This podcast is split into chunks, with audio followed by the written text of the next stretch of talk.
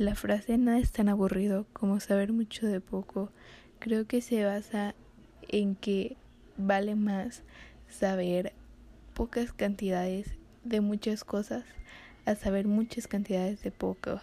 O sea, en la vida se te van a enfrentar muchos obstáculos diferentes, no siempre van a ser lo mismo.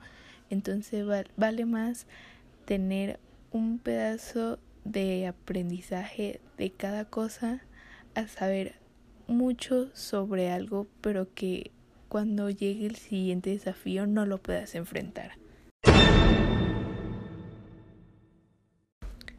Estás temblando como un libro a punto de ser leído.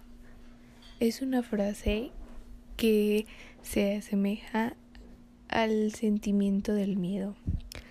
Como cuando vas a conocer a una persona nueva, tienes ese miedo de saber si le vas a caer bien, si le va a gustar tu actitud, como un libro.